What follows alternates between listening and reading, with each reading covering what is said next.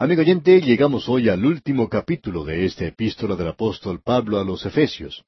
Y en nuestro estudio anterior vimos una pequeña introducción a lo que se menciona aquí, y el tema principal es el de la iglesia como soldado. En primer lugar, tenemos aquí la relación del soldado, en los primeros nueve versículos. Comenzamos con él en su hogar cuando es niño. Allí es donde debe comenzar la preparación. Cada niño queda un poco incapacitado si no recibe esa primera lección que un soldado tiene que recibir cuando se encuentra batallando en la lucha por la vida. Uno de los grandes problemas que tienen los jóvenes y los adultos también en este gran mundo en el cual vivimos es el resultado de no haber sido preparados concienzudamente en el hogar. Y el haber sido preparado apropiadamente en realidad quiere decir disciplinado. La primera lección que encontramos aquí entonces es que el soldado debe aprender la obediencia de aquellos que tienen autoridad sobre él. Debe seguir sus órdenes, y el primer versículo de este capítulo seis de la epístola a los Efesios dice, Hijos, obedeced en el Señor a vuestros padres, porque esto es justo. Hablando sinceramente, debemos decir que el soldado debe aprender que debe obedecer. Ese entrenamiento básico, por tanto, se aprende en el hogar. Y luego que el soldado ha aprendido a obedecer, llega a una posición de ser promovido o ascendido al rango de oficial donde él puede dar órdenes a los demás. Ahora, el saber dar órdenes depende principalmente en cómo el soldado ha aprendido a obedecer a los demás. De modo que el entrenamiento básico se encuentra en el hogar, en la relación que existe entre los padres y el hijo, y el del amo con los siervos. La victoria de la vida cristiana hoy es ganada en el hogar y en el lugar de negocios. Y si usted quiere ganarlos en el lugar de negocios y en este mundo en el presente, entonces usted tiene que aprender la obediencia en el hogar. Dice aquí, Hijos, obedeced en el Señor a vuestros padres, porque esto es justo. Eso quiere decir que no es sólo porque es según la voluntad de Dios, sino más que correcto, es justo. Es algo justo el hacerlo, ya que es la forma de Dios. Usted recuerda que se dijo en cuanto al Señor Jesucristo que cuando Él era un muchachito, Él fue a Nazaret con sus padres y Él estaba sujeto a José y María. Ahora, hay dos cosas esenciales que debemos tener en consideración en este versículo. Se piensa que Pablo está hablando acerca de un hogar cristiano. Así es como él ha estado hablando antes cuando mencionaba la relación del matrimonio. En un hogar tal como el que ha sido discutido en el capítulo cinco, la obediencia de los hijos a los padres es limitada a la circunferencia de en el Señor. ¿Ha notado usted eso? Obedeced en el Señor a vuestros padres. Tenemos mucha simpatía por el joven que acepta al Señor Jesucristo como su Salvador personal y que tiene un padre o una madre que no es salvo. Y hay muchos que tienen que vivir en esas condiciones.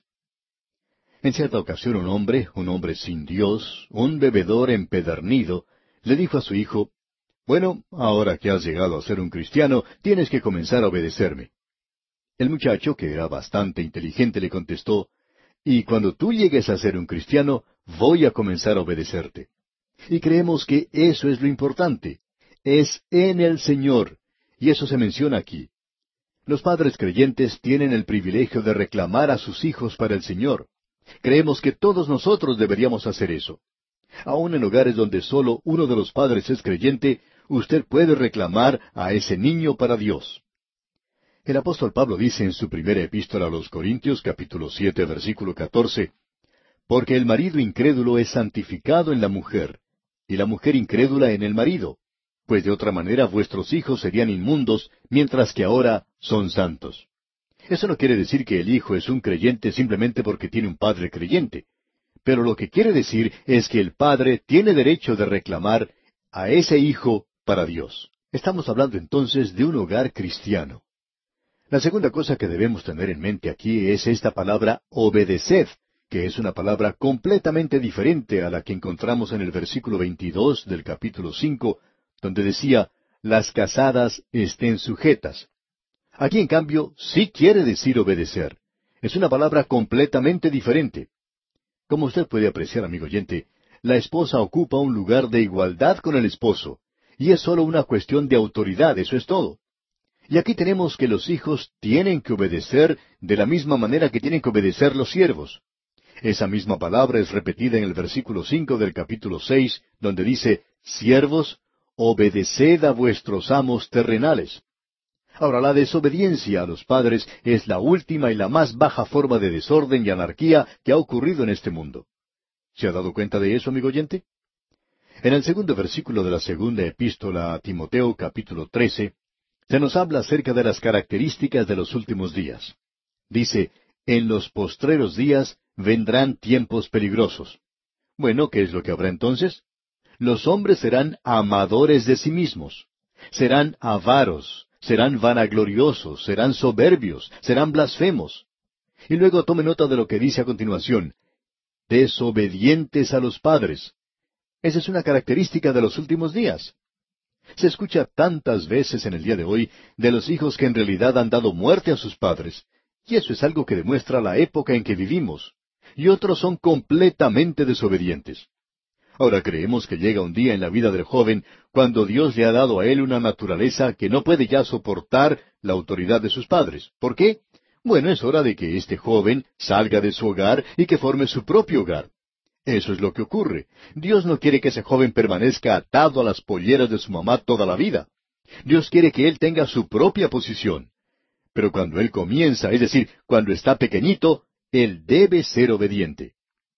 En cierta ocasión un pastor fue a visitar el hogar de uno de los miembros de su iglesia, y esta pareja tenía un niño de unos dos años. Y el padre y el pastor no podían ni siquiera conversar tranquilamente porque este pequeñito ocupaba el centro mismo del circo. Y él era un circo en sí mismo, era muy malcriado. Su padre entonces dice al pastor, ¿sabe una cosa? No puedo hacer que este niño me obedezca. Ahora el padre de este niño era un hombre grande, robusto, pesaba unos cien kilos y el pequeñito no tenía más de quince o veinte kilos. Sin embargo, el padre decía, no puedo hacer que él me obedezca. Amigo oyente, ante esa proporción, pensamos que el padre podía haberlo hecho obedecer. Y pensamos que él debía haberlo hecho, porque Dios quería que él hiciera eso, que hiciera que su hijo le obedeciera a esa edad. Ahora, en los versículos dos y tres de este capítulo seis de la Epístola a los Efesios leemos, Honra a tu padre y a tu madre, que es el primer mandamiento con promesa, para que te vaya bien y seas de larga vida sobre la tierra. Debemos decir, amigo oyente, que los diez mandamientos, creemos que hemos descubierto eso en esta epístola, no son la norma para la vida cristiana. Pero, amigo oyente, usted se da cuenta que eso no quiere decir que uno pueda estar quebrantándolos. Cuando usted es un jovencito en su hogar, usted tiene que honrar a su padre y a su madre, y usted tiene que honrarlos a ellos durante toda su vida por medio de la vida que usted vive.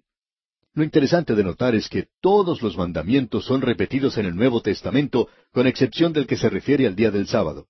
Ahora ya sabemos que vamos a recibir cartas en cuanto a esto. Pero usted puede encontrar que no hay ningún mandamiento para los creyentes en el día de hoy que diga que hay que guardar el sábado. Pero usted debe honrar a su padre y a su madre. Y lo interesante aquí es que este es un mandamiento que tiene una promesa de larga vida para aquellos que lo cumplen. Y se repite aquí. Este es el primer mandamiento con promesa. Los otros no prometían nada. Esos mandamientos prometían algo si usted no los cumplía, pero no prometían nada si usted los cumplía. Creemos que hay dos ejemplos en las Sagradas Escrituras de aquellos que no siguieron ese mandamiento y cuya vida fue bastante corta. Sansón y Absalón. Sansón, un juez, murió cuando era joven. Absalón se rebeló contra su padre David. También era un joven. Ahora creemos que es interesante notar que los diez mandamientos son dados en el Nuevo Testamento en su orden propio, como no es este que tenemos aquí delante de nosotros, con excepción del día sábado. Creemos que aquí tiene usted algo para pensar. Notemos ahora lo que dice el versículo cuatro de este capítulo seis de la Epístola a los Efesios.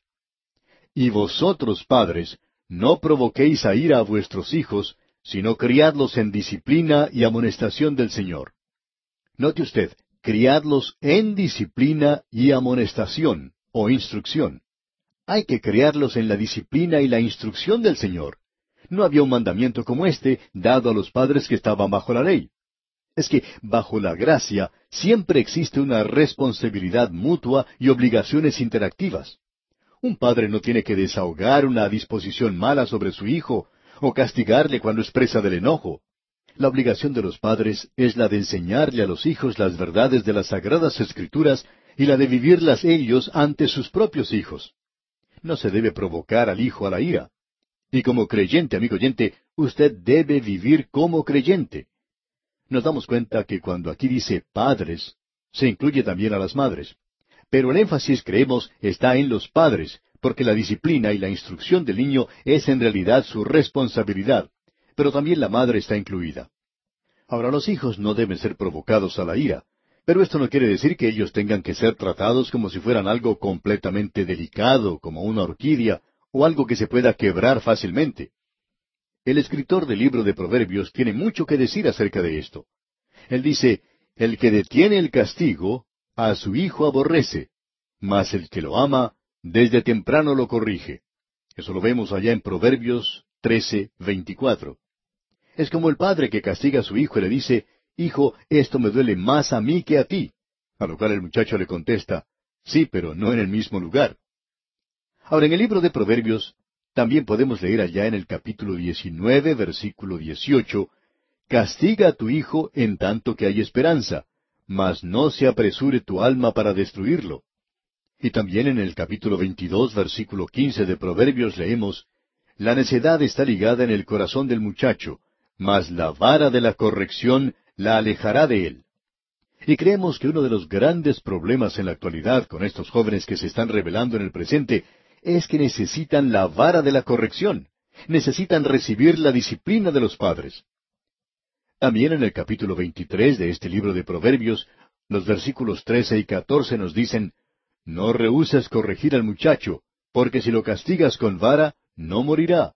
Lo castigarás con vara, y librarás su alma del Seol.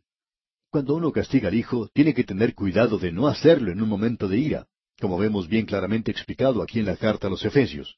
No hay que provocar la ira en los hijos, porque ellos pueden ver que uno está desahogándose cuando está enojado. Pero uno tiene que disciplinarlos y ellos no morirán por eso. Alguien cuenta que cuando era muchacho, su madre era la que acostumbraba a castigarlo más que su padre, ya que ella siempre estaba en el hogar cuando él estaba creciendo. Él dice que era muy pequeño, pero que no entiende por qué recibía tantos castigos. Y dice que recuerda haber aprendido algo de esos castigos.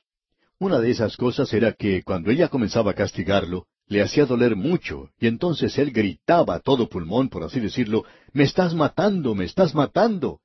Y se dio cuenta él que su madre no quería que él gritara de esa manera.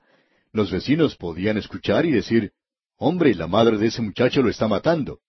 De modo que ella dejaba de castigarlo cuando él comenzaba a gritar de esa manera. Y así él disminuía un poco el castigo que estaba recibiendo. Pero por supuesto, amigo oyente, que la madre no lo estaba matando. Tenemos que reconocer, amigo oyente, que si se castiga a los hijos, ellos no van a morir por eso. Y hay que tener eso en mente cuando el niño grita a todo pulmón. Y uno lo puede hacer y en ese momento también sonreír y decirse, lo estoy haciendo por el propio bien del muchacho. Ahora, en el libro de Proverbios tenemos aún más instrucciones en cuanto a esto. En el capítulo 29, versículos 15 y 17, leemos, La vara y la corrección dan sabiduría, mas el muchacho consentido avergonzará a su madre. Corrige a tu hijo y te dará descanso y dará alegría a tu alma. Un hijo en un hogar cristiano tiene que recibir instrucción cristiana para que pueda llegar a tener una relación vital con Cristo y para que sea fortificado cuando tenga que enfrentarse al mundo. Debemos decir aquí que cada padre debiera tener el privilegio de guiar a su propio hijo al conocimiento de Cristo como su Salvador personal. El autor de estos estudios bíblicos, el doctor J. Vernon McGee, contaba lo siguiente. Mi esposa nunca fue mi asistente como pastor, decía él. Yo insistí en eso. Nunca permití que ella llegara a ser presidenta de la sociedad misionera o que tuviera algún cargo en una organización femenil en algunas de las iglesias donde nosotros servíamos. Ella no era mi asistente. Yo informé eso al comité de la iglesia. Mi esposa es mi esposa. Ella no es la asistente del pastor. Su trabajo es el de cuidar el hogar y nuestra hija. Eso es importante. Mi esposa tuvo un privilegio que temo muy pocos padres tengan en el día de hoy. En cierta ocasión, proseguía contando el doctor Magui, nuestra hija, que tendría entonces unos siete u ocho años, estaba jugando afuera y entró a la casa. Ella fue directamente donde su mamá y le dijo, Mamá, yo quiero aceptar a Jesucristo como mi Salvador. Mi esposa le llevó al dormitorio, ambas se pusieron de rodillas y tuvo el privilegio de guiar a esa pequeñita a los pies del Señor. Y amigo oyente, eso es mucho más importante que el tratar de ser un obrero en la iglesia. Hay muchos que trabajan de esa manera en la iglesia y han perdido a sus propios hijos. Amigo oyente, su principal responsabilidad es hacia sus hijos, y es mejor que usted se concentre en ese hijo que tiene. Los creyentes deberían hacer eso en lugar de tratar de arreglar los asuntos de todos los demás y de criar a los hijos de los demás. Lo principal es criar y llevar a su propio hijo al Señor primero. Esa es su primera responsabilidad. Como usted ve, amigo oyente, es fácil para nosotros decir esto por radio porque aquí nadie nos puede tirar piedras por eso, y por eso podemos decirlo. Pero lo interesante es que siempre hemos dicho eso. Ahora esa no es la mejor manera de llegar a ser amigos, como hemos podido darnos cuenta. Pero eso se encuentra aquí en la palabra de Dios, amigo oyente. Y lo que está en la palabra de Dios, eso es lo que siempre deseamos decir. Ahora, en esta carta a los Efesios, notamos que en el versículo cuatro de este capítulo seis que estamos estudiando, se nos dice que la disciplina tiene que ser en el Señor. Leamos una vez más este versículo cuatro. Y vosotros, padres, no provoquéis a ira a vuestros hijos, sino criadlos en disciplina y amonestación del Señor. Eso quiere decir que la disciplina y la instrucción tiene que ser dada en el nombre del Señor. Eso es lo importante de notar en este versículo. Ahora, en los versículos cinco al ocho, tenemos este tema de los siervos. Notemos aquí lo que dicen estos versículos. Siervos, obedeced a vuestros amos terrenales con temor y temblor, con sencillez de vuestro corazón como a Cristo, no sirviendo al ojo como los que quieren agradar a los hombres, sino como siervos de Cristo, de corazón, haciendo la voluntad de Dios, sirviendo de buena voluntad como al Señor y no a los hombres, sabiendo que el bien que cada uno hiciere, ese recibirá del Señor, sea siervo o sea libre. Siervos o esclavos, dice aquí, obedeced a vuestros amos terrenales o sea, aquellos que están aquí en este mundo, con temor y temblor, con sencillez de vuestro corazón, como a Cristo, no sirviendo al ojo, es decir, mirando siempre al reloj, como los que quieren agradar a los hombres, o sea, tratando siempre de ganar el lado bueno del patrón o el jefe, de corazón haciendo la voluntad de Dios. Y luego los versículos siete al ocho continúan, sirviendo de buena voluntad como al Señor y no a los hombres, sabiendo que el bien que cada uno hiciere, ese recibirá del Señor, sea siervo o sea libre. No vamos a entrar en mucho detalle aquí. Vamos a dejar esto para nuestro próximo programa porque creemos que es de mucha importancia. Pero para no ser malentendidos, vamos a leer el versículo nueve porque aquí tenemos el otro lado de la moneda. Leamos el versículo nueve. Y vosotros, amos, haced con ellos lo mismo, dejando las amenazas, sabiendo que el Señor de ellos y vuestro está en los cielos, y que para Él no hay acepción de personas. Esto es para los obreros cristianos y para los dueños de fábricas que son cristianos. Esto es para el patrono y para los obreros cuando son creyentes. Y cuando uno tiene eso, y decimos esto sin querer ofender, uno no necesita tener a un jefe de sindicato para que busque que el capitalista haga lo que debe hacer. Hay algunos creyentes que tienen sus propios negocios, que tienen servicios devocionales en sus establecimientos durante las horas de trabajo y les pagan a sus empleados por ese tiempo. Hay varios así. Y son establecimientos que están progresando. Dios los ha bendecido y no necesitan ninguna clase de sindicato. Uno de los empleados de un lugar como esos dijo en cierta ocasión, si nosotros perteneciéramos al sindicato, no estaríamos ganando lo que ganamos ahora. Así es que estamos hablando aquí acerca de los creyentes, tanto de los trabajadores como los dueños de fábricas. Eso es importante. Hay pues dos lados de la moneda. Esto es muy básico, amigo oyente, ya que es donde usted trabaja y la relación que existe en esto tiene que ser diferente entre los creyentes. Y es algo realmente maravilloso. Hay muchas personas que prefieren trabajar en un ambiente donde hay creyentes que trabajar en otros lugares donde no hay un ambiente cristiano y donde quizá la paga sea un poco mejor. Eso nos habla de algo que nos toca verdaderamente en forma personal. Si usted, amigo oyente, es un patrono, lo mejor que usted puede hacer para demostrar su cristianismo es en la forma en que se conduce con aquellos que están trabajando para usted. Y si por otra parte usted es un obrero, lo mejor que puede hacer para revelar, para mostrar su cristianismo, es en la forma en que se conduce con aquellos para los cuales usted está trabajando.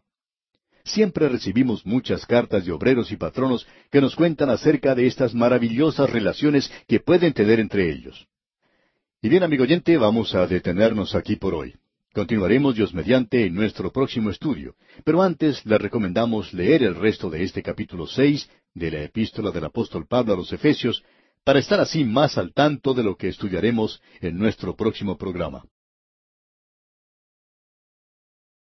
Continuamos hoy nuestro estudio de este último capítulo de la epístola a los Efesios.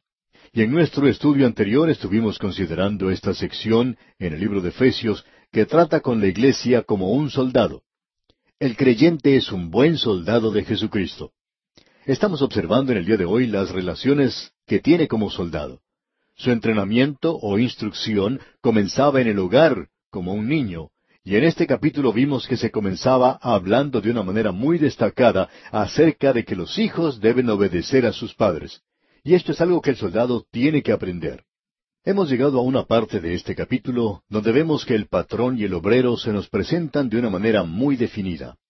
En realidad, en nuestro estudio anterior, solo tuvimos tiempo para referirnos a los obreros, y por tanto, avanzamos un poco y leímos un pasaje que es relacionado con ambos, ya que es una relación similar a la que existe entre el esposo y la esposa. Uno no tiene ningún derecho de elevar a uno con la exclusión del otro. Hay cierta responsabilidad colocada sobre el creyente que es obrero y también una responsabilidad sobre aquel que es patrón, aquel que da empleo a otras personas. Esta relación que tenemos aquí es entre el patrono y el empleado. En los tiempos en que esto fue escrito, la división aquí era mucho más delineada que en el presente. En realidad eran amos y esclavos. Y ahora este pasaje que estamos comentando de este capítulo seis de la epístola a los Efesios nos dice lo siguiente en los versículos cinco al ocho. Leamos. Siervos, obedeced a vuestros amos terrenales con temor y temblor, con sencillez de vuestro corazón como a Cristo, no sirviendo al ojo como los que quieren agradar a los hombres, sino como siervos de Cristo, de corazón, haciendo la voluntad de Dios sirviendo de buena voluntad como al Señor y no a los hombres, sabiendo que el bien que cada uno hiciere, ese recibirá del Señor, sea siervo o sea libre.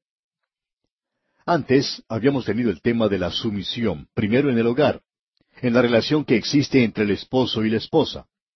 Luego tuvimos la relación entre el padre y el hijo. Ahora el apóstol Pablo sale del hogar a la calle, digamos, a los talleres y a los mercados y a las oficinas. Es una situación diferente la que tenemos aquí entre el esclavo y el amo.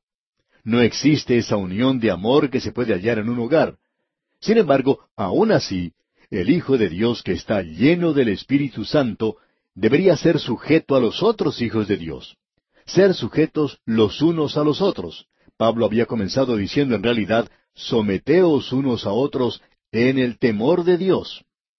Bueno, eso está bien para el domingo por la mañana, durante los servicios. Pero, ¿qué se puede decir del lunes por la mañana cuando uno tiene que ir a trabajar? Usted está trabajando para un creyente y usted mismo es un creyente. Bueno, se estima que la mitad de la población del Imperio romano era formado por esclavos. Así es que de ciento veinte millones de personas que formaban el Imperio romano, y eso es aproximadamente, sesenta millones de ellos eran esclavos.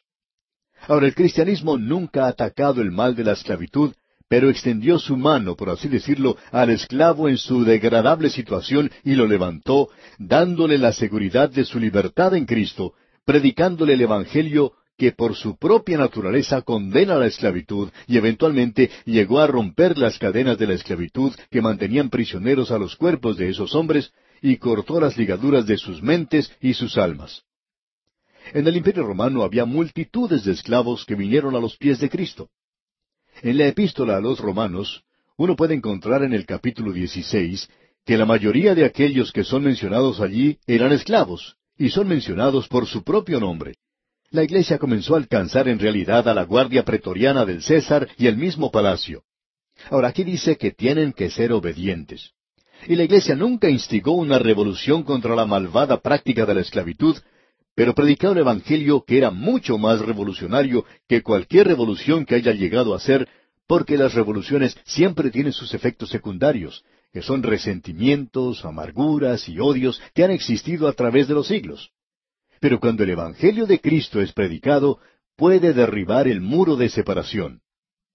Creemos que si nosotros en el día de hoy estuviéramos predicando la palabra de Dios en nuestros propios países como fue predicada en los primeros días, y aquellos que profesan ser creyentes en Cristo fueran obedientes y leales a quienes debemos nuestra obediencia y nuestra lealtad, tendría un efecto tremendo sobre la vida pública de nuestros países y de nuestra sociedad contemporánea. Sabe, amigo oyente, que un hombre no es un creyente simplemente porque haya hecho una profesión de fe. Y si lo hace solo los domingos, indicando con esto que es un hijo de Dios, eso no es suficiente. ¿Es usted leal a su patrón? ¿Es usted fiel a él? ¿Es usted leal y fiel a su propia familia, a su hogar, a su iglesia, a su pastor? Y cuando uno que profesa ser creyente, o sea que se dice ser creyente, no es leal en estas áreas de su vida, existe la posibilidad que él será desleal a Cristo mismo, y por cierto que no tiene ninguna clase de testimonio. Hay algunos detalles a los cuales tenemos que prestar atención. Aquí se nos dice que se debe obedecer a vuestros amos terrenales. Pablo dice esto en forma clara, que la esclavitud solo corresponde a los cuerpos de los hombres y nunca a las almas de ellos. Y él agrega en este versículo lo siguiente, con temor y temblor. Ahora eso no quiere decir rebajarse servilmente ante el amo, sino que quiere decir que se lo debe tratar con respeto y dignidad. Si hay algo por lo cual no tenemos ninguna simpatía, es para un oficial de la iglesia que pretende ser leal a su pastor enfrente de él y que luego es desleal a sus espaldas. Si usted, amigo oyente, es miembro de un personal en el día de hoy que es desleal de esa manera, bueno, para mí esa es una de las peores cosas que uno puede hacer en esta vida. Uno no puede llegar a ser una cosa más baja que esa. Usted y yo debemos siempre tratar con gran respeto y dignidad a aquellos que por una razón u otra están sobre nosotros. Y Pablo continúa diciendo aquí que nosotros tenemos que hacer esto con sencillez de vuestro corazón. Y eso quiere decir que no debe haber duplicidad, que no tenemos que ser personas de dos caras, no tratar de halagar siempre a nuestro patrón o jefe cuando él está con nosotros, y cuando él se aparta, entonces le clavamos un cuchillo en la espalda, por así decirlo. Y estas dos cosas no son ni la acción ni la vida de un creyente. Se nos dice aquí que tenemos que hacer estas cosas como al Señor, como a Cristo mismo. Y esto demuestra que el esclavo ha sido elevado de esa baja posición de degradación donde éste sobriamente trabajaba lo menos que podía, y eso solamente cuando su amo lo estaba mirando, pero que ahora es un esclavo de Cristo y Cristo lo ha liberado. Y él tiene que mirar más allá de su amo terrenal en su intención de complacer a su amo en el cielo. Un amo aquí en la tierra solo puede controlar los cuerpos de los esclavos, y los esclavos de Cristo han entregado sus almas a Él. Sí, aún su completa personalidad. Usted recuerda que Pablo se llama a sí mismo Pablo, esclavo de Jesucristo. Y ahora él dice, sirviendo de buena voluntad. Eso demuestra que su actitud debería reflejar su servicio cristiano. Cuando un hijo de Dios, ya sea esclavo o amo, patrón o empleado, llega al punto donde el motivo principal de su vida es el de complacer a Cristo, entonces, amigo oyente, los obstáculos presentados por los patronos y los obreros son superados fácilmente. Creemos que nuestros días tienen una nueva clase de esclavitud y que está desparramándose sobre todas las naciones de este mundo. Y esta no es una esclavitud simplemente del cuerpo, sino también de la mente. Tal esclavitud, creemos nosotros, es mucho más perniciosa y letal que la que existía en el Imperio romano, y multitudes están dispuestas a hacer cualquier clase de sacrificio en el día de hoy hacia una ideología foránea. Y usted puede llamarle a eso con cualquier nombre que quiera. Esto lo demuestran algunos estudiantes universitarios. Estos jóvenes se han entregado a Cristo y antes dedicaban sus estudios a la economía política. Y hubo una época cuando ellos estaban prácticamente esclavizados en esta forma de economía política a un sistema en particular. Ahora han sido liberados de eso. Como dijo cierto universitario, antes yo pensaba que podíamos manipular la economía y que nosotros podíamos hacer que todo el mundo prosperara y que todos llegaran a ser felices. Pero ahora puedo ver que sólo Cristo es capaz de realizar eso en nuestra sociedad. Eso no quiere decir que nosotros no tenemos que hacer algo para alcanzar eso, sino que nos demuestra que podemos conocer cuando nuestro objetivo es limitado y que sólo Cristo puede realizarlo. ¿Qué es entonces en el día de hoy lo que puede romper las cadenas de la esclavitud? Es sólo el poder del Evangelio de Cristo. Él dice, si el Hijo os libertare, seréis verdaderamente libres. Cristo es quien nos ofrece la libertad. Piense usted, amigo oyente, en los miles que en el día de hoy están atrapados y esclavizados por las drogas, por el alcohol. Es alarmante ver la forma en que el alcoholismo domina las vidas de multitudes en el día de hoy. No queremos entrar a tratar este tema en este momento, pero estamos hablando, sin embargo, acerca de una esclavitud que está a nuestro alrededor. Una persona que está trabajando para otra debería servirla como al Señor Jesucristo, no como simplemente a un patrón que es su superior. Ahora Saulo de Tarso era el esclavo de una ideología. Él era un fariseo. Y cuando él vino a Cristo fue liberado, e inmediatamente, aun cuando él se había entregado a un nuevo amo, dijo, ¿Qué quiere, Señor, que yo haga? Y él se convirtió en un esclavo de Jesucristo. Esa es la posición que se puede alcanzar, como podemos apreciar. Es la alta posición a la cual el Señor Jesucristo ha elevado al empleado también. Él ha dignificado la labor del obrero. No importa si un hombre está trabajando en un taller, o es un barrendero en las calles, o trabajando en una oficina, o si es un minero que trabaja en las entrañas de la tierra, o un agricultor arando en su campo. Cada uno de ellos puede decir, si en realidad es un hijo de Dios, puede decir, yo sigo al Señor Jesucristo. Cuando William Carey, ese gran misionero, presentó su solicitud para salir como misionero al extranjero, él en ese entonces tenía la profesión de ser zapatero. Así era, él hacía zapatos. Y una persona que trataba de humillarlo le preguntó, ¿cuál es su oficio? Él no era un ministro ordenado, por tanto dijo, mi oficio es el de servir al Señor y hago zapatos para pagar los gastos. Un siervo de Cristo. Ah, amigo oyente, el llegar a ser esa clase de obrero en el día de hoy puede cambiar el sistema laboral completamente. ¿Y qué podemos decir ahora acerca del amo? ¿Qué se puede decir acerca del patrono? Bueno, recordemos que estamos hablando a los creyentes. Leamos entonces el versículo nueve de este capítulo seis de la epístola a los Efesios. Y vosotros, amos, haced con ellos lo mismo, dejando las amenazas, sabiendo que el Señor de ellos y vuestro está en los cielos, y que para Él no hay acepción de personas. Usted debe comprender que si usted es un patrono, ante Cristo usted es simplemente otro hombre nada más. Para Él no hay acepción de personas. Lo que es aplicado a los obreros también puede aplicarse a usted. Usted llega a formar parte de la misma categoría y usted tiene que tener un amo, y su amo es Cristo. Es decir, que la relación cristiana entre el patrono y el obrero y sus responsabilidades son mutuas. Los amos tienen que adoptar la misma actitud en general hacia sus siervos que la de un siervo de Cristo. Y no tienen que tratar de aprovecharse de su posición como patronos no tienen que abusar de su poder, no tienen que amenazar. Y en la presencia de Cristo, el amo y el siervo ocupan posiciones similares. Son hermanos en Cristo. Y esta relación se puede apreciar en una demostración muy práctica, creemos, en la epístola del apóstol Pablo a Filemón. Usted recuerda que Filemón era un amo y que él tenía un siervo, un esclavo, llamado Onésimo, quien había huido de su casa. Según la ley de esa época, Onésimo podía haber sido condenado a muerte. Pero Filemón no hizo eso porque Pablo envió al esclavo de regreso con la carta a Filemón. Y él dice en esa carta, recíbelo no ya como esclavo, sino como más que esclavo, como hermano amado, mayormente para mí, pero cuanto más para ti, tanto en la carne como en el Señor. De modo que cuando el obrero y el patrono son creyentes, usted tiene una relación completamente diferente. Ya no es esa relación entre el obrero y el patrono, es una relación entre hermanos en Cristo, y eso los hace en realidad socios en el trabajo. En una ciudad de Norteamérica existe una gran fábrica donde trabajan cientos de empleados.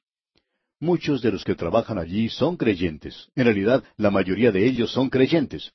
Sus dueños son creyentes, y lo interesante de eso es que ellos no tienen ningún problema patronal o laboral, porque todos ellos en realidad son hermanos. Uno debería ver eso para saber cómo funciona. Y las personas que allí trabajan tienen parte en las ganancias de la firma. Uno de los que trabaja en ese lugar dijo en cierta ocasión, ¿sabe una cosa? Me da resultado el trabajar duro aquí porque yo puedo compartir en las ganancias. Permítanos decirle, amigo oyente, que eso hace una gran diferencia en las relaciones patronales en el día de hoy. Bien, llegamos ahora al tema de este capítulo, que es la iglesia como soldado. El creyente es un buen soldado de Jesucristo. Y vamos a ver ahora, de la misma forma en que hemos visto el entrenamiento de los soldados, vamos a ver sus relaciones. No vemos a él en el hogar, allí es donde Dios comienza con él. Y luego lo vemos saliendo a actuar en el mundo, y él es un empleado o un patrono. Él tiene que ser lo uno o lo otro. Y como hijo de Dios tiene que contribuir para el bienestar de nuestra sociedad contemporánea. Tiene que producir algo de una forma o de otra. Así es que tenemos aquí presentada esa relación. Pero ahora llegamos a ver algo que es muy importante. Vemos al enemigo del soldado porque se presenta una batalla en la cual tiene que luchar. No podemos llegar a desarrollar esto en este día, pero vamos a ver que una de las cosas que quizás sea más malentendida en el día de hoy es que el Hijo de Dios se encuentra en una batalla, y que la batalla se está desarrollando a un nivel espiritual.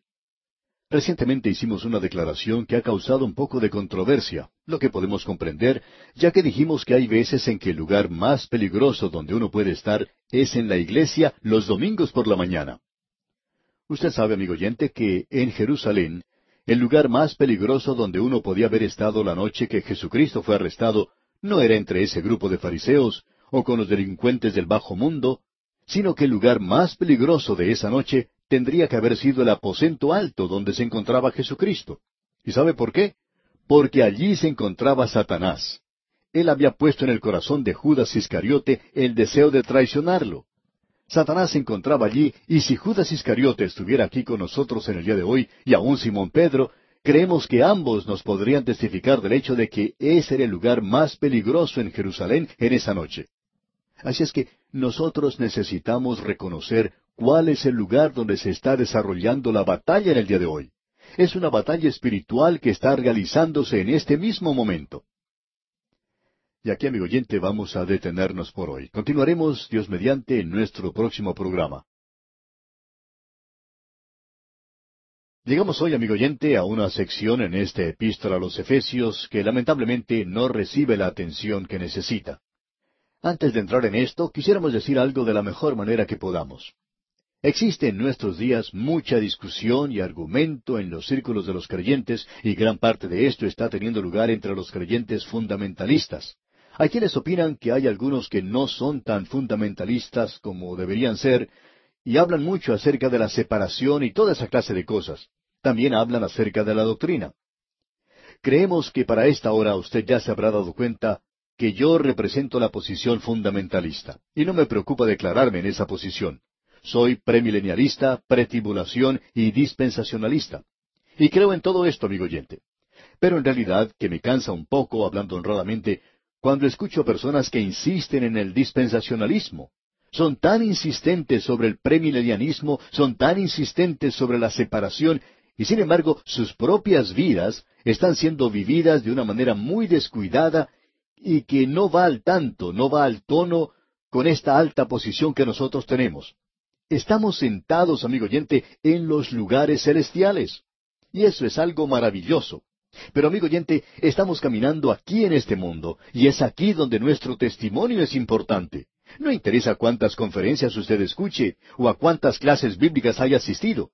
Pero si todo esto no entra a formar parte de su propia vida, donde usted vive su vida cristiana, manteniéndose firme por las cosas de Dios y haciéndolo de una manera dulce, nuestro testimonio sufre mucho, amigo oyente. No es necesario que usted aparente ser una persona demasiado seria o ruda. Simplemente puede declarar su posición. Pero no es necesario en el día de hoy usar severidad o acritud en la forma de expresar las cosas, porque esto en realidad daña la causa de Cristo en gran manera. ¿Por qué es que en nuestro día vemos tanto de esta clase de enseñanza tan elevada y exaltada, y en cambio un vivir tan bajo? Debemos decir aquí que creemos que algunos son fundamentalistas en la cabeza, pero son muy liberales en sus pies. De eso estamos seguros. Y su forma de vivir en general no está de acuerdo con lo que dicen ser. Ahora no estamos tratando de desacreditar estas conferencias bíblicas. Por favor, no nos entienda mal. Estas conferencias merecen todo nuestro apoyo. No creemos que nadie pueda decir que estamos en contra de estas cosas. Ahora quizá lo digan, pero no pueden ser honestos al decirlo. Lo que estamos diciendo, amigo oyente, ahora, es que existe cierto peligro al pensar en el día de hoy que ya que uno tiene cierto conocimiento intelectual de ciertas cosas, ya que hemos aprendido un vocabulario y somos capaces de delinear nuestra posición en una forma clara y fluida, y porque hacemos eso, que de alguna forma u otra eso es todo lo que se necesita, y respaldado por esos argumentos podemos vivir una vida cristiana descuidada, eso no es llegar a comprender bien dónde se está desarrollando la batalla en el día de hoy. Deseamos volver a repetir lo siguiente. No creemos, amigo oyente, que el diablo esté obrando en los clubes nocturnos, en los lugares bajos y donde se reúnen los delincuentes. Creemos que Él va a la iglesia los domingos por la mañana. Creemos que es allí donde Él está obrando en el día de hoy, en una batalla espiritual. Y muchos creyentes somnolientos no parecen darse cuenta de eso. Hay demasiados creyentes hoy que están tan preocupados tratando de cerrar las puertas de los bares. Ahora no me entienda mal, amigo oyente, claro que necesitan ser cerradas. Pero hay demasiados creyentes que están tratando de hacer esas cosas y lo que se necesita cerrar son unas cuantas bocas que en los círculos cristianos están chismografiando y hablando demasiado. Debemos decir que el diablo está obrando en un área en el día de hoy donde menos lo pensábamos nosotros. Y si usted lo quiere encontrar, bueno, vamos a decirle dónde está. No lo vaya a buscar el sábado por la noche. Él no se encuentra en la ciudad entonces. Él se ha ido a dormir temprano para poder levantarse temprano en el día siguiente, el domingo por la mañana, para asistir a la iglesia. Y allí es donde usted lo puede encontrar. Allí es donde se está llevando a cabo esa batalla espiritual, donde un hombre está presentando la palabra de Dios, donde la iglesia se mantiene firme por la palabra de Dios. Ese es el lugar que él quiere destruir, amigo oyente, y ese es el hombre a quien él quiere destruir. Por tanto, nos damos cuenta que allí es donde se está desarrollando esta batalla espiritual. Ahora dijimos al comenzar nuestro estudio en esta epístola a los Efesios que era similar al libro de Josué, que Josué era para el Antiguo Testamento lo que el libro de Efesios es para el Nuevo Testamento, o quizá diciéndolo de una manera diferente, que la epístola a los Efesios es el Josué del Nuevo Testamento y que Josué es el Efesios o es la epístola a los Efesios en el Antiguo Testamento. Mencionamos eso al mismo comienzo en este estudio y probablemente usted pensó que ya nos habíamos olvidado de ese tema, pero aquí lo volvemos a revivir y podemos ver la aplicación de ello.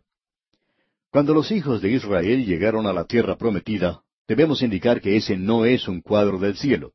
El río Jordán no es un cuadro de nuestra muerte. Ese río en realidad no habla de nuestra muerte para nada. Aquí se está hablando en realidad de la muerte y resurrección del Señor Jesucristo, y usted y yo debemos cruzar por el desierto de este mundo hacia Canaán, y eso es algo que tiene lugar aquí y ahora mismo. El Hijo de Dios debería estar viviendo en el día de hoy en Canaán, y Canaán no es el cielo, porque cuando los hijos de Israel cruzaron a ese lugar, allí en esa tierra había enemigos. Aún había batallas que debería librarse y había victorias que debería ganarse. Y hoy llegamos al lugar del servicio del soldado, y vemos la batalla ante nosotros. Ya se ha señalado al enemigo. El enemigo del soldado y éste es presentado ante nosotros. Ahora, cuando Josué entró a esa tierra, ahí había tres enemigos que se nos presentaba allá en el libro de Josué. Jericó se destacaba inmediatamente. Ese era el primer enemigo. Y Jericó representa al mundo del día de hoy. Lo que Jericó era para Josué es el mundo de hoy para el creyente. A él se le indicó que debería marchar alrededor de la ciudad. Él nunca luchó contra ella. Y usted no puede sobreponerse al mundo, amigo oyente, luchando contra el mundo en el día de hoy. Usted puede cometer una equivocación si trata de utilizar ese método. La victoria que puede vencer al mundo es nuestra propia fe. Usted y yo, amigo oyente, tenemos ese enemigo y es por medio de la fe que podemos lograr la victoria y esa es la única forma en que podemos triunfar sobre el mundo. No tenemos que amar al mundo ni tampoco amar las cosas que están en el mundo. Esas son cosas pasajeras y el Hijo de Dios no debe amarlas. Nos encontramos en el mundo, pero también tenemos que reconocer que debemos tener la experiencia de Canaán. Luego se menciona otro enemigo que tuvo que enfrentar Josué, y ese era la pequeña ciudad de Ai. Ahora, Ai representa la carne. Usted se da cuenta que Josué pensó que sería muy fácil triunfar sobre Ai y por tanto envió una pequeña delegación. Y amigo oyente, ellos sufrieron una tremenda derrota. Cuando ellos regresaron, José se postró en tierra sobre su rostro y comenzó a lamentarse y a orar ante Dios, y Dios le dijo, levántate, ¿por qué te postras así sobre tu rostro? Israel ha pecado. Y ese es el mismo problema que tienen muchos en el día de hoy. Sí, podemos decir que tenemos victoria sobre el mundo. Hay muchos creyentes que están andando alrededor de Jericó en el día de hoy, haciendo sonar la trompeta de la misma manera en que lo hicieron los hijos de Israel, diciendo, yo no hago esto, yo no hago aquello, yo no hago esto otro. Pero han sido derrotados por la carne, son dominados por el temperamento, por el mal genio, son dominados por el pecado de la chismografía, de la mentira. Cierto hombre creyente preguntó en una ocasión, ¿por qué es que yo siempre continúo mintiendo acerca de todo? Bueno, la carne está logrando una victoria sobre muchos de nosotros, amigo oyente, y allí representa la carne. Ahora tenemos después a los Gabaonitas. Estos eran individuos bastante astutos. Ellos en realidad vivían muy cerca de donde estaban los hijos de Israel, pero como usted bien puede recordar, ellos engañaron a Josué y tomaron sacos viejos sobre sus asnos y cueros viejos de vino, rotos y remendados, y zapatos viejos y recocidos en sus pies, con vestidos viejos sobre sí, y todo el pan que traían para el camino era seco y mohoso. Con todo esto, querían aparecer como que habían hecho un viaje muy largo, y llegaron así a Josué y le dijeron, nosotros hemos escuchado muchas cosas acerca de ustedes, nos hemos enterado de cómo Dios les ha dado victoria en esta tierra, y queremos hacer un pacto con ustedes. Queremos ser amigos de ustedes. Amigo oyente, esa es la forma en la cual el diablo se acerca a nosotros hoy. Él nos engaña. Satanás hace de sus servidores ángeles de luz. Un hombre dijo en cuanto a los líderes de cierto culto, yo he podido escuchar a ese hombre. Él es tan atractivo, tan amable. En realidad yo creo que es una persona maravillosa. Me ha entusiasmado mucho. Permítame decirle, amigo oyente, que el diablo hace de sus ministros ángeles de luz. Si usted cree que Él va a llegar a su puerta algún día y le va a decir, mira, yo soy el diablo y estoy para llevarte, te voy a engañar un poco, amigo oyente, esa no es la forma en que Él obra. Él va a golpear a su puerta y va a decir, tengo aquí algo de literatura para usted. O utilizará algún otro método para engañarlo. Quizá Él llegue a decir, Mira, sé que la iglesia de ustedes se está volviendo un poco liberal, pero recuerda que tu abuelito acostumbraba a sentarse en un banco en esa iglesia y que una de las ventanas ha sido nombrada por la abuelita. No podemos abandonar esta iglesia porque hemos invertido tanto en ella. Así es como habla el diablo. Pero Dios dice, salid entre ellos y separaos, dice el Señor. Y el Señor lo dice de una manera amable y dulce, pero luego el diablo lo imita a él. El diablo dice de una manera muy cariñosa, nosotros lo necesitamos aquí, quédese con nosotros. Y eso es lo que sucede. El diablo es muy sutil, amigo oyente, y los gabaonitas engañaron a Josué, y él hizo un tratado con ellos, y ellos son los únicos que le causaron a él problema. Por supuesto, en lo relacionado a Ai, él tuvo que confesar su pecado. Dios dijo, Israel ha pecado. Ese pecado debía ser juzgado y quitado del medio antes de que Dios pudiera darles una victoria. Esa es la forma en la cual nosotros podemos triunfar en la carne, si confesamos nuestros pecados. Pero ¿qué podemos decir en cuanto a los Gabaonitas? Bueno, amigo oyente, si usted va a aliarse con ellos, entonces se va a ver derrotado. No hay ninguna duda en cuanto a eso. Escucha, amigo oyente, ¿qué es lo que podemos hacer? Bueno, no lo podemos hacer por nosotros mismos. Usted y yo no podemos hacerle frente al diablo. Y ni siquiera se nos ha dicho qué debemos usar contra él. El Señor es quien se encarga de esta guerra. Escuche lo que dicen los versículos diez al doce de este capítulo seis de la Epístola a los Efesios. Por lo demás, hermanos míos, fortaleceos en el Señor y en el poder de su fuerza. Vestíos de toda la armadura de Dios, para que podáis estar firmes contra las acechanzas del diablo. Porque no tenemos lucha contra sangre y carne, sino contra principados, contra potestades, contra los gobernadores de las tinieblas de este siglo, contra huestes espirituales de maldad en las regiones celestes. Ahora, ¿a qué es lo que él se está refiriendo aquí? En esta ocasión está hablando acerca de maldad espiritual, hablando de aquello que es satánico. Notemos lo que dice este versículo diez. Pablo está acercándose ahora al final de la epístola y dice, Por lo demás, hermanos míos, fortaleceos en el Señor y en el poder de su fuerza. Amigo oyente, usted no puede triunfar sobre el diablo basándose en su propia fuerza y su poder. Volvamos a leer los versículos diez y once de este capítulo seis de la Epístola a los Efesios. Por lo demás, hermanos míos, fortaleceos en el Señor y en el poder de su fuerza. Vestíos de toda la armadura de Dios, para que podáis estar firmes contra las acechanzas del diablo. Tenemos que ser fuertes, fortalecidos en el Señor. Eso es lo necesario. Ahí es el único lugar donde usted y yo necesitamos buscar poder y debemos reconocer eso. Pablo continúa diciendo que estos enemigos que están alrededor de nosotros en el día de hoy son enemigos espirituales. Por tanto, necesitamos hoy poder espiritual para poder vencerlos y es así que necesitamos vestirnos de la armadura de Dios. Ahora vamos a observar esa armadura en detalle, digamos de paso. Es importante que veamos lo que eso es, ya que sólo la armadura de Dios puede enfrentarse y triunfar sobre la estrategia y el ataque de Satanás. Es que Él tiene toda clase de armamento. Él tiene sistema de cohetes, cohetes espirituales. Y usted debe tener un sistema anticohete si va a vencerlo. Y esa es la única forma en que se puede lograr. Por tanto, el soldado cristiano necesita reconocer que no tiene que luchar contra un enemigo que es de carne y sangre. No existe ningún hombre que es nuestro enemigo y contra el cual debemos luchar. El enemigo es espiritual y la lucha es espiritual. Y es necesario destacar aquí que la carne del creyente no es el enemigo contra el cual se debe luchar. El creyente tiene que reconocer que su carne está muerta y dejar que Dios sobre. La forma de victoria sobre el mundo, como hemos podido ver, es mediante la fe, a través de la fe. El luchar contra la vieja naturaleza solo lo llevará a una derrota. Pablo tuvo esa experiencia y la relata en el capítulo siete de su epístola a los romanos. El mundo es el enemigo del creyente, y aún así, el camino a la victoria sobre el mundo no es mediante la lucha.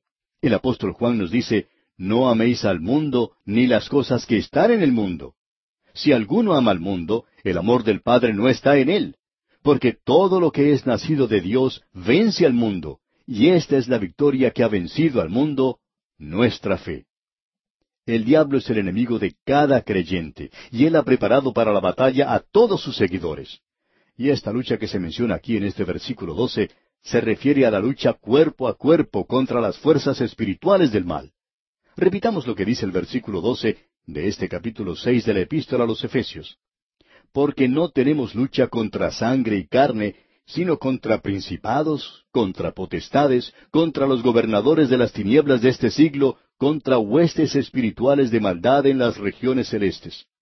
Esta es la lucha que se está desarrollando y los ángeles caídos, digamos de paso, de Satanás, se ven en este conflicto que tiene lugar en los cielos. En el libro de Daniel creemos hay una de las mejores ilustraciones en cuanto a esto. El capítulo diez del libro de Daniel describe que hay un enemigo espiritual que tenemos que derrotar. Tenemos que aclarar aquí, antes de seguir adelante, que alrededor nuestro existe un mundo demoníaco y se está manifestando a sí mismo en la hora presente. En los Estados Unidos, por ejemplo, existen algunas iglesias que se llaman las iglesias de Satanás, y allí están ocurriendo cosas muy raras con esta clase de grupos. Esto es, amigo oyente, algo real y verdadero. Si usted no cree en cuanto a lo que estamos diciendo, usted debería abrir sus ojos y ver lo que está ocurriendo a su alrededor en la actualidad, de cómo tantas personas están siendo atrapadas en estas cosas y llevadas por caminos equivocados. Lo que tenemos en el día de hoy son fuerzas espirituales que están obrando en el mundo, y ellas son fuerzas de maldad y están obrando contra la iglesia, están obrando contra el creyente, están obrando contra Dios y contra Cristo en la actualidad en este mundo. Es ridículo poder pensar que de alguna forma u otra usted y yo podemos hacer frente a esto.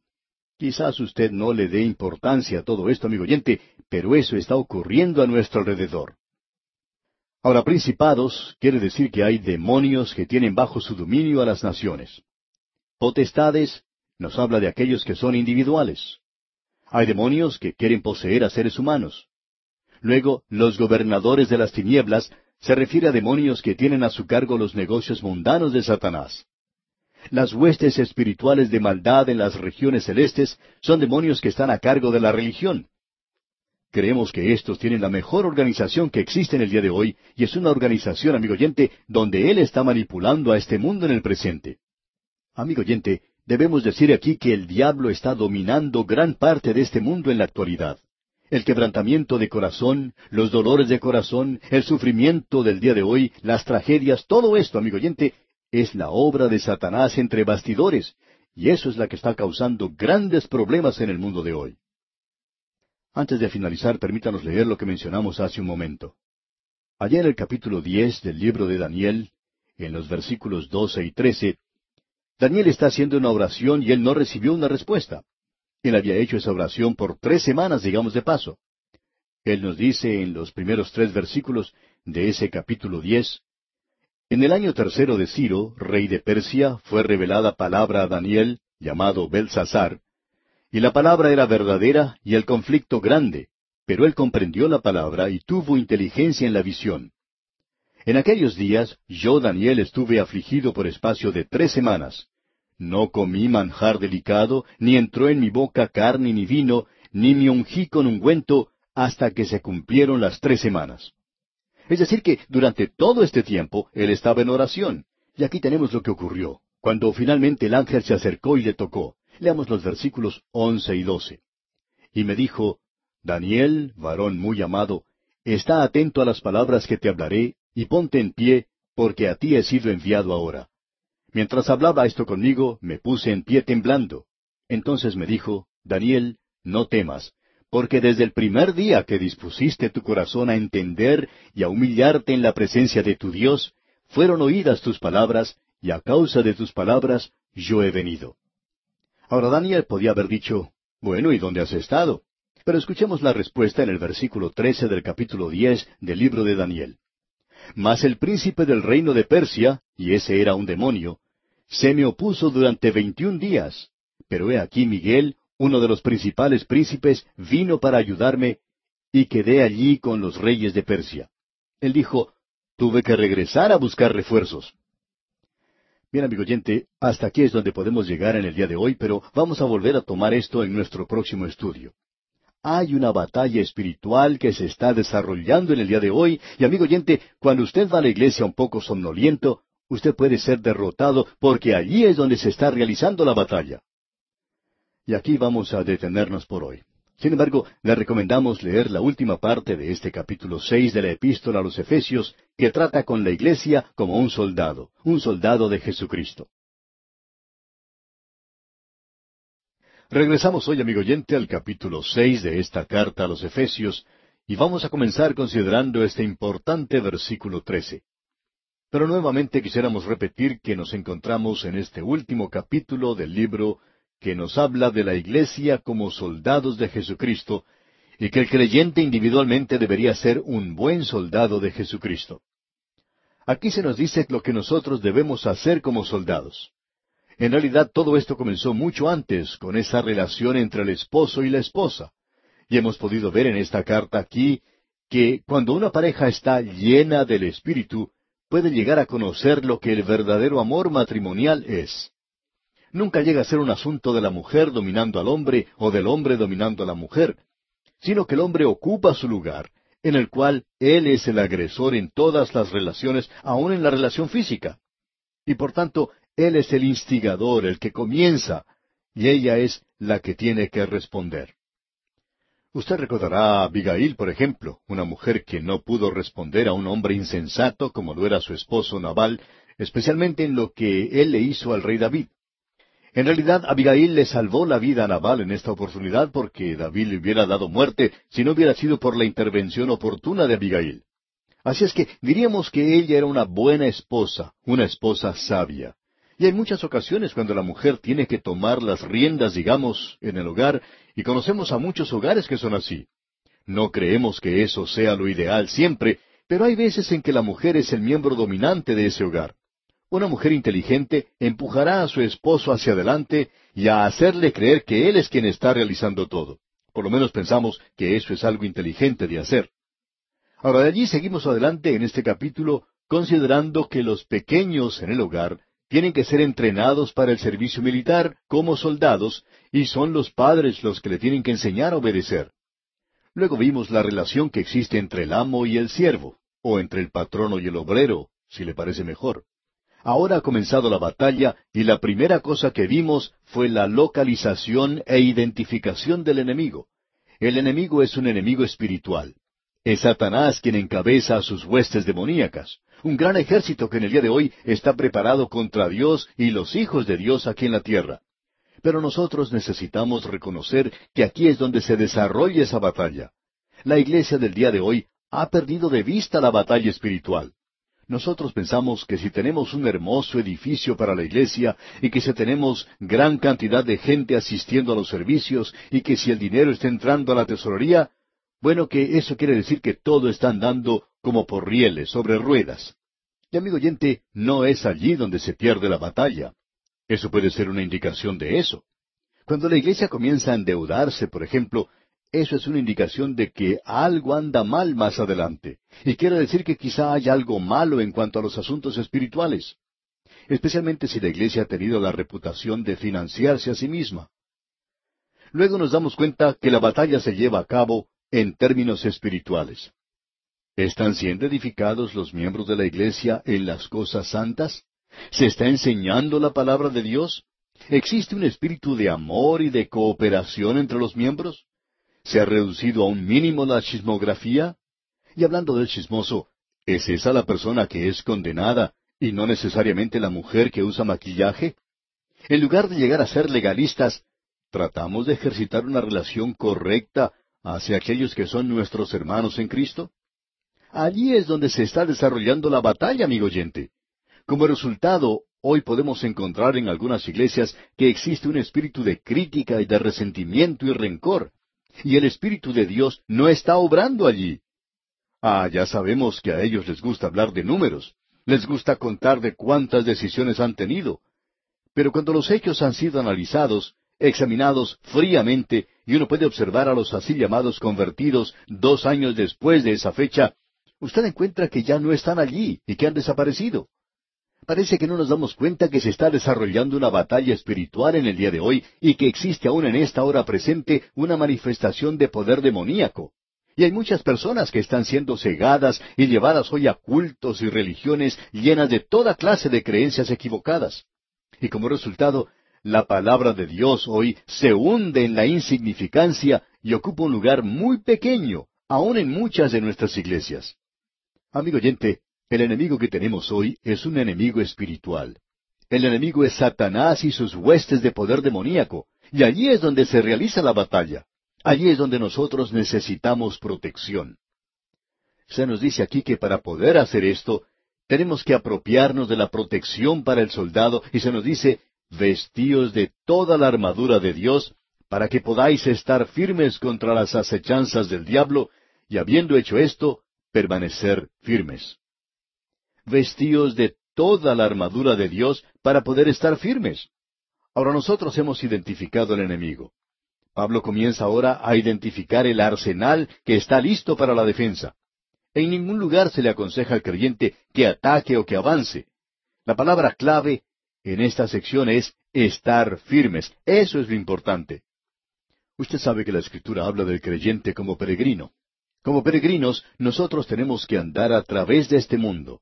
Como testigos, tenemos que ir hasta lo último de la tierra. Como atletas, debemos correr la carrera. Debemos correr con los ojos fijos en el Señor Jesucristo. Estamos mirando a Jesús, el autor y consumador de nuestra fe. A Él es a quien nosotros debemos mirar.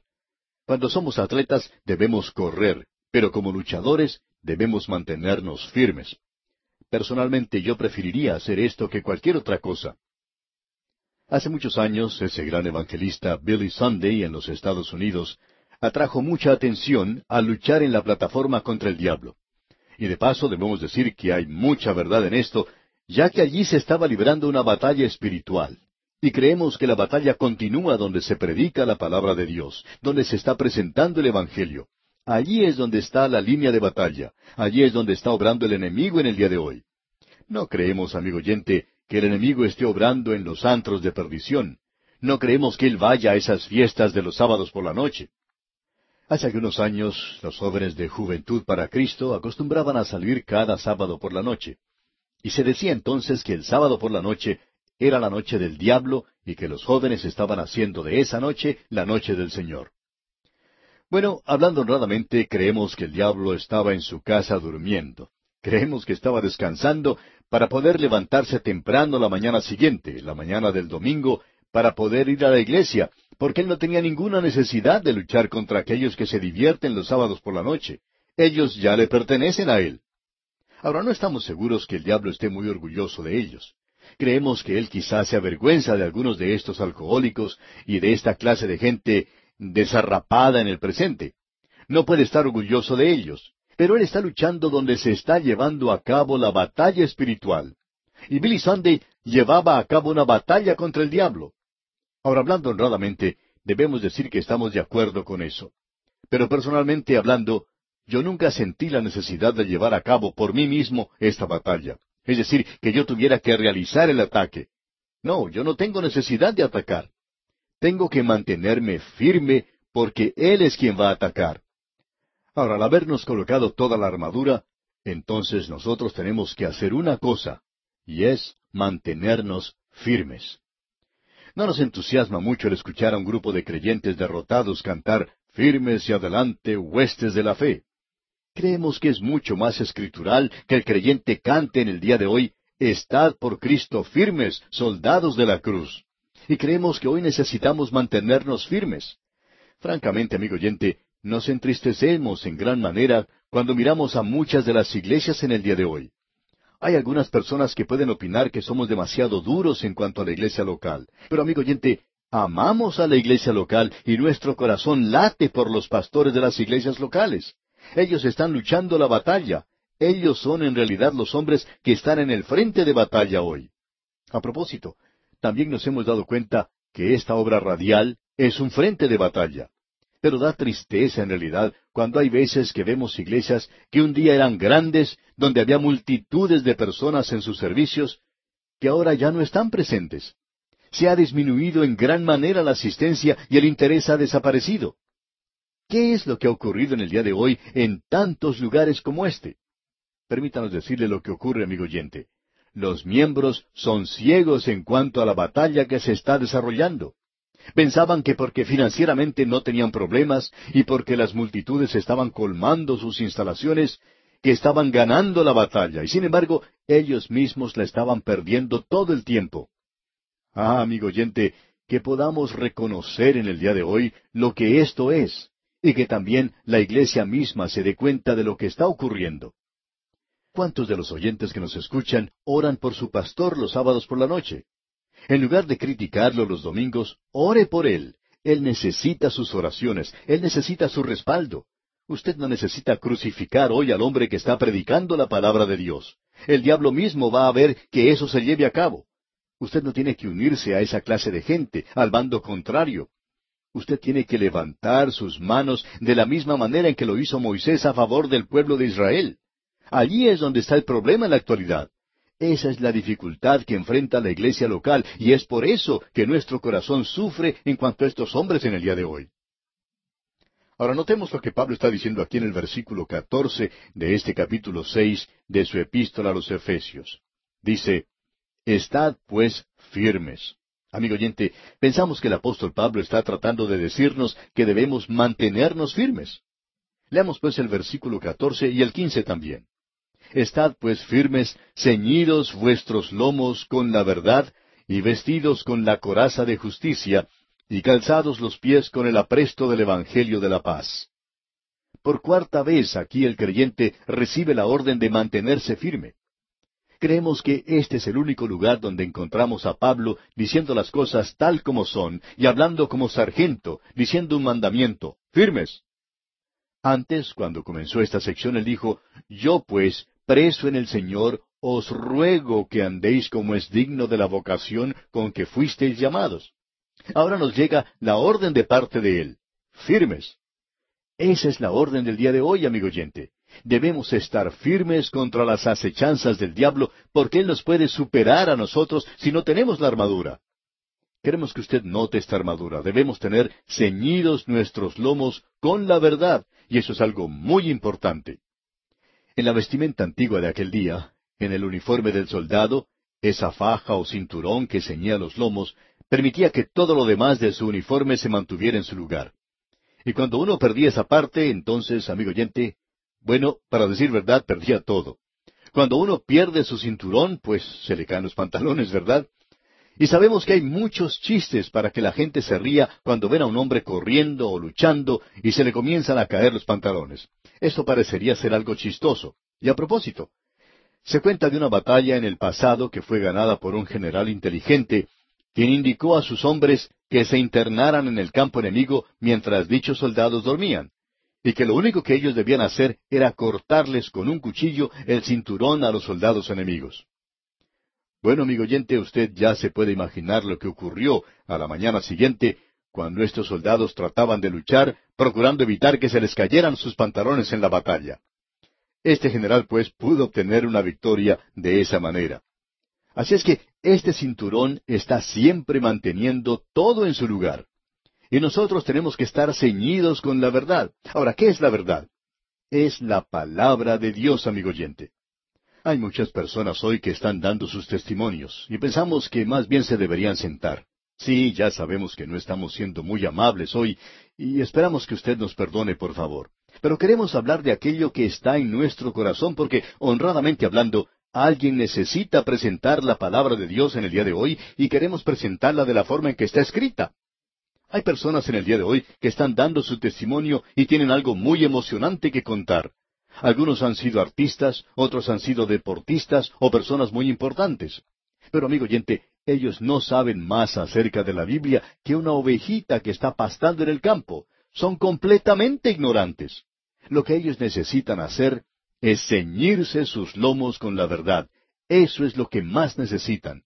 Necesitan conocer la palabra de Dios porque algunos de ellos están diciendo cosas muy tontas en realidad y terminan muchas veces por apartarse a cosas que no tienen ningún sentido. Y por último, llegan a perder su testimonio. ¿Por qué? Simplemente porque no han ceñido sus lomos con la verdad. Y es muy importante el que usted tenga un conocimiento, cierto conocimiento de la palabra de Dios antes de levantarse ante el público y hablarle a la gente.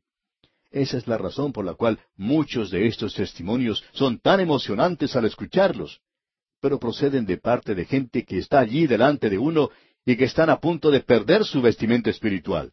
Tienen que sostenerlos ellos mismos porque no están ceñidos sus lomos con la verdad. Y eso es lo que se necesita en el día de hoy. Usted puede notar que aquí hay algo más que se menciona. Y tenemos que hablar de esto. Cada parte de la armadura en realidad nos habla de Cristo. Nosotros estamos en Cristo allá arriba y debemos ponérnoslo a Él aquí abajo. Pablo ya nos había dicho eso. Poneos a Cristo. Él es quien es la verdad, digamos de paso. Y usted y yo deberíamos ponérnoslo a Él en nuestras vidas.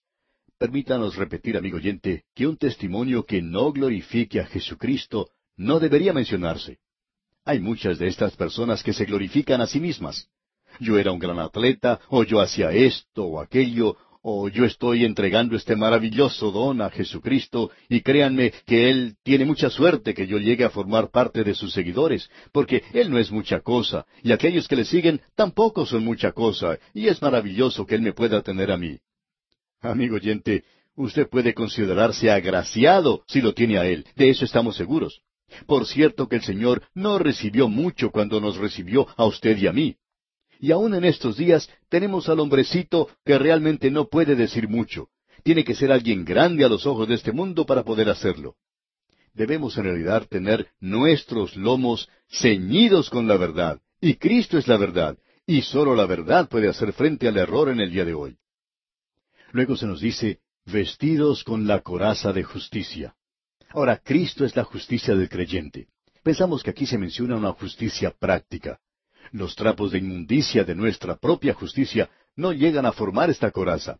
Pero pensamos que debajo de ella debe haber un corazón y una conciencia que no está molestando a la persona porque no está bien con Dios. Existe pecado en su vida, y sólo la justicia de Cristo puede permitir que el creyente se ponga firme delante del hombre y ante Dios. Pero el corazón que va a ser protegido debería ser un corazón que no está condenando a la persona. Es algo terrible el tener pecado en nuestra vida y tratar de continuar en la batalla. Nunca llegaremos a triunfar de esa manera. Luego se nos dice aquí, calzados los pies con el apresto o la preparación del Evangelio de la paz. Los zapatos o el calzado son necesarios para estar firmes, como podemos ver, y nos hablan del fundamento. Usted, amigo oyente, tiene que tener un fundamento sólido. La preparación es el fundamento. Cuando al soldado se le enseña a combatir cuerpo a cuerpo, se le dice que tiene que estar con sus pies clavados en el suelo. Amigo oyente, ¿tiene usted sus pies anclados en la roca?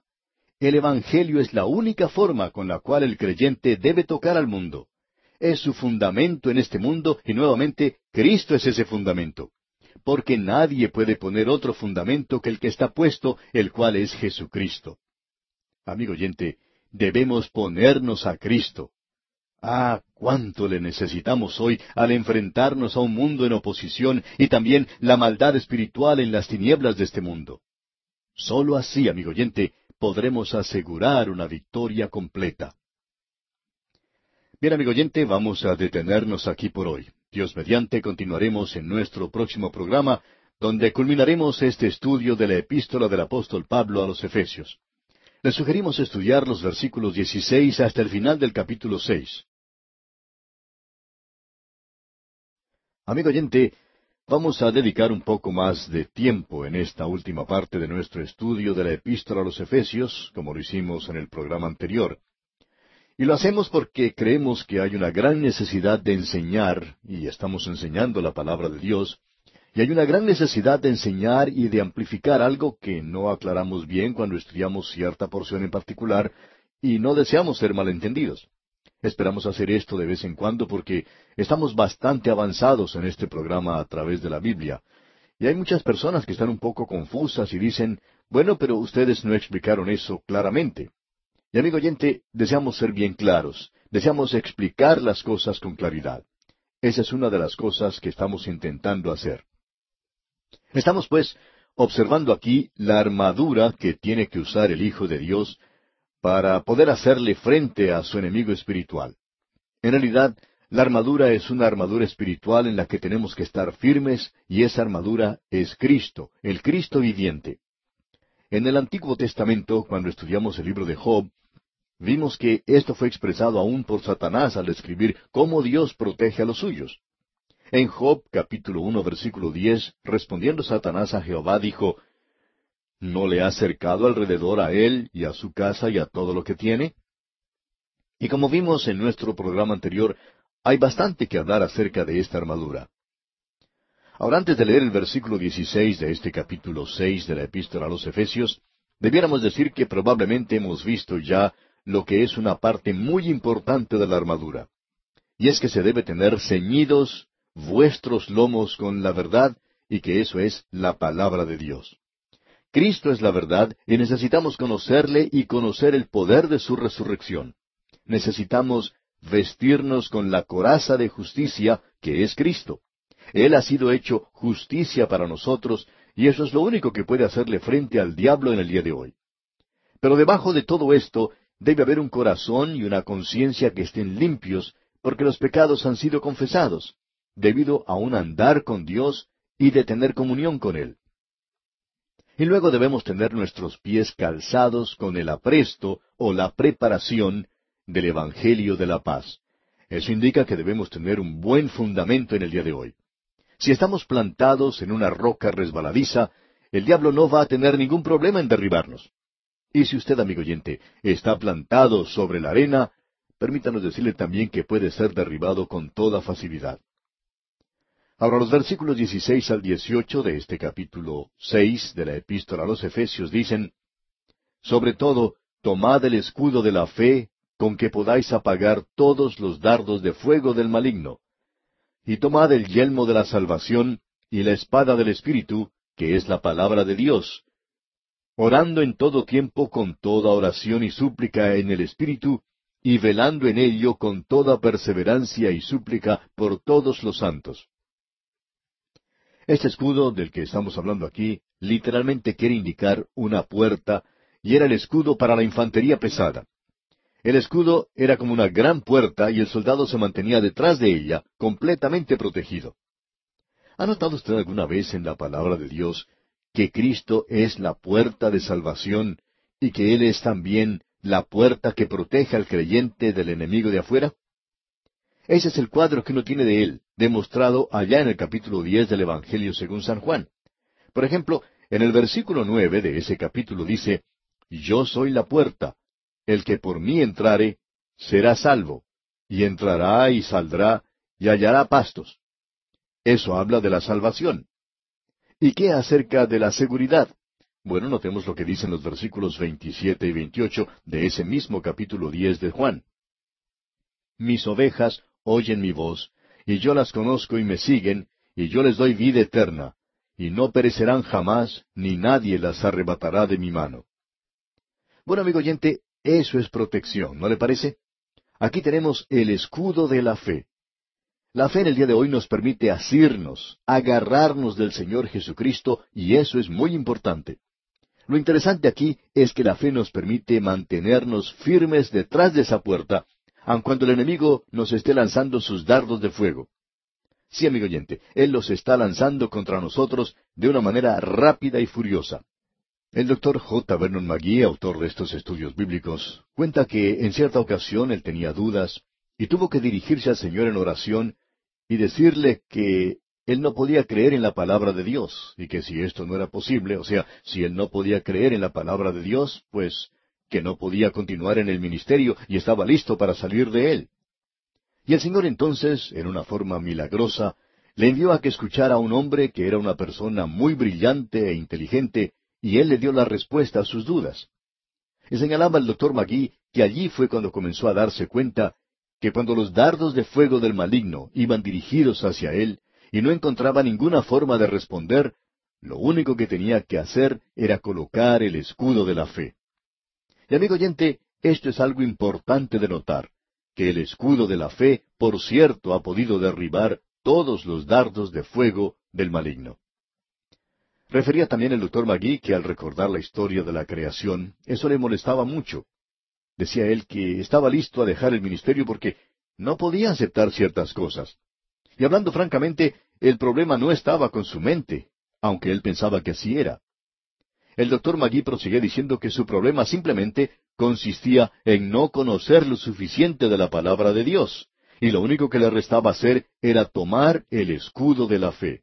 Y si alguien venía a él y le decía algo que podría molestarle, entonces tomaba una vez más el escudo de la fe.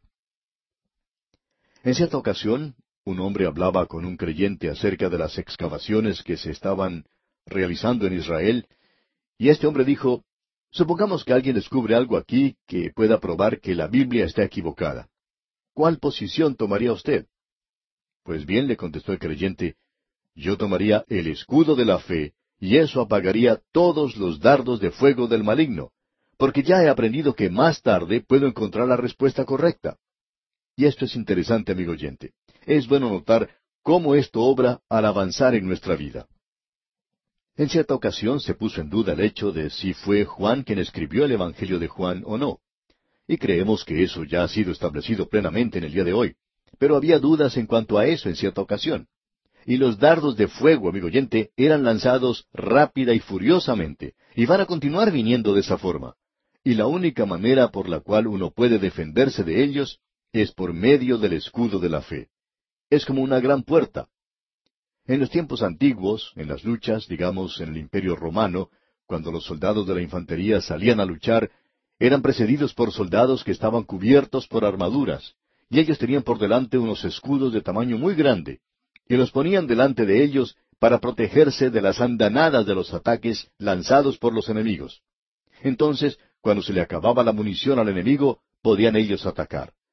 Y debemos decir, amigo oyente, que esa es la manera de defenderse de los dardos de fuego del maligno. Luego se nos dice aquí que debemos tomar el yelmo de la salvación. ¿Se ha puesto a pensar usted alguna vez, amigo oyente, que el yelmo protege la cabeza? Y Dios busca alcanzar la mente del hombre. Reconocemos que Él busca el corazón del hombre, pero también su mente.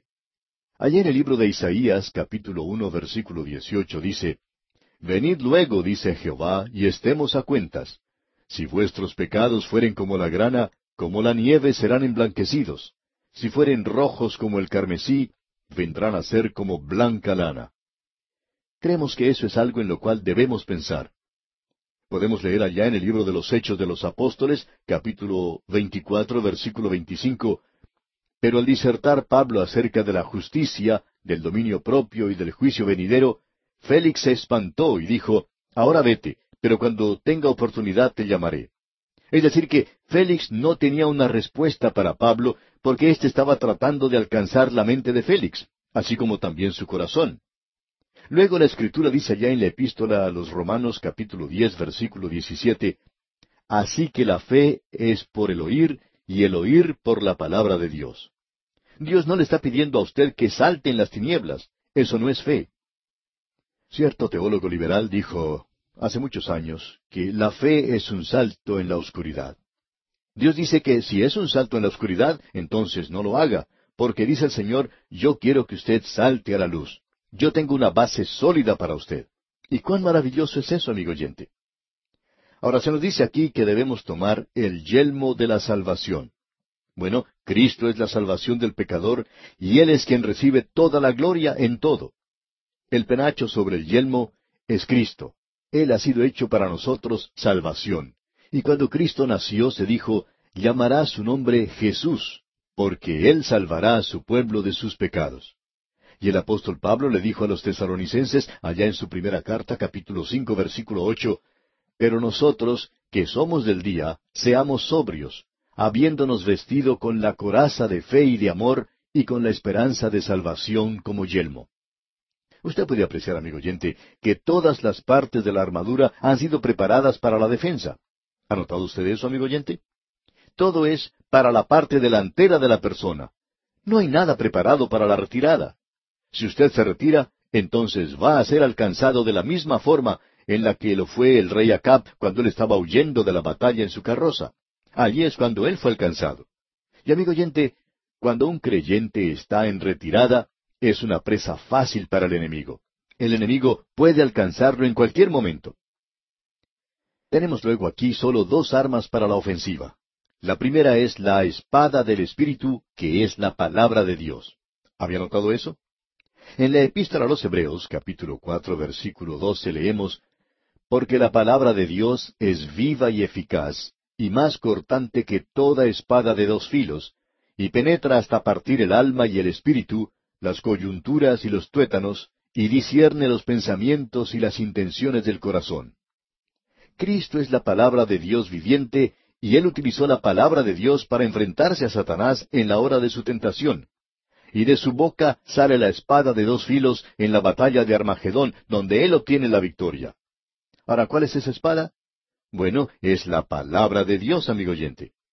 Algunos de nosotros necesitamos tener esta espada filosa saliendo de nuestras bocas, la palabra de Dios. Esa es la única arma ofensiva, amigo oyente, que usted y yo podemos usar, la palabra de Dios. Y eso es lo que estamos tratando de hacer aquí en este programa a través de la Biblia. Luego, la segunda arma ofensiva mencionada es la oración. Orando en el Espíritu Santo. De eso vamos a poder hablar un poco más cuando lleguemos a otra de las epístolas. En realidad, nos estamos refiriendo a la pequeña epístola de Judas. Vamos a dedicar más tiempo a eso cuando lleguemos allí, pero permítanos decir que orando en el Espíritu Santo no es el presentar una lista de peticiones a Dios. Es el orar en el Espíritu, y esto quiere decir que usted y yo, amigo oyente, reconocemos a nuestro enemigo en el día de hoy y que nos asimos, que nos agarramos de Dios para lograr recursos espirituales y que nos asimos de Dios por aquello que es espiritual, para ser llenados de toda la plenitud de Dios. Esto es lo que quiere decir, en nuestra opinión, el orar en el Espíritu. Ahora tenemos el ejemplo del soldado. El apóstol Pablo es un buen soldado de Jesucristo, y aquí tenemos su ejemplo. Leamos el versículo 19. Y por mí, a fin de que al abrir mi boca me sea dada palabra para dar a conocer con denuedo el misterio del Evangelio. Es un misterio porque no se encuentra en el Antiguo Testamento como tal, que Cristo murió por los pecados, que fue sepultado y que resucitó al tercer día. Y ese es el mensaje que nosotros debemos presentar hoy. Esta es la palabra de Dios. Ahora el versículo veinte dice, por el cual soy embajador en cadenas, que con denuedo hable de él como debo hablar. Y amigo oyente, permítanos decirle que esa es la oración que deseamos aquí, para que nos sea dado entendimiento, para que nos sea dada una osadía tal que podamos declarar la palabra de Dios. Cuán importante es para nosotros el hacer esto. Luego Pablo dice en el versículo 21 de este capítulo 6 de su epístola a los Efesios, para que también vosotros sepáis mis asuntos y lo que hago, todos lo hará saber Tíquico, hermano amado y fiel ministro en el Señor. Tíquico era el pastor de ese lugar. Más adelante, Juan llegó a ser el pastor de esa iglesia en Éfeso. Y continúa en el versículo 22, el cual envié a vosotros para esto mismo, para que sepáis lo tocante a nosotros y que consuele vuestros corazones. El apóstol Pablo tenía una verdadera preocupación e interés por los hermanos. Y llegamos ahora a la bendición del soldado, y esto es algo propio. Escuche lo que dice el apóstol Pablo aquí en los versículos 23 y 24 de este capítulo 6 de su epístola a los Efesios. Paz sea a los hermanos y amor con fe de Dios Padre y del Señor Jesucristo. La gracia sea con todos los que aman a nuestro Señor Jesucristo con amor inalterable. Amén. El canto del cisne, por así decirlo, del apóstol Pablo, lo encontramos allá en su segunda epístola a Timoteo, capítulo cuatro, versículos seis al ocho, donde dice, Porque yo ya estoy para ser sacrificado, y el tiempo de mi partida está cercano. He peleado la buena batalla, he acabado la carrera, he guardado la fe. Por lo demás, me está guardada la corona de justicia, la cual me dará el Señor juez justo en aquel día, y no solo a mí, sino también a todos los que aman su venida. Cuán hermoso es todo esto que estamos observando aquí, amigo oyente. Y Pablo concluye esta carta a los Efesios con estas hermosas palabras. Paz sea a los hermanos y amor con fe. Notemos estas maravillosas palabras. Amor quiere decir el amor para los otros creyentes, lo cual es el fruto del Espíritu. Fe quiere decir fe en Cristo, lo que produce un amor activo. Y luego tenemos aquí esa palabra maravillosa, hermosa, esa palabra paz. Y esta es la paz de Dios que sobrepasa todo entendimiento. Qué hermosa, maravillosa es esta epístola a los Efesios. Y así, amigo oyente, concluimos este viaje que hemos realizado por la carta del apóstol Pablo a los Efesios. Esperamos que el estudio que hemos hecho haya sido de bendición para usted, como lo ha sido también para nosotros.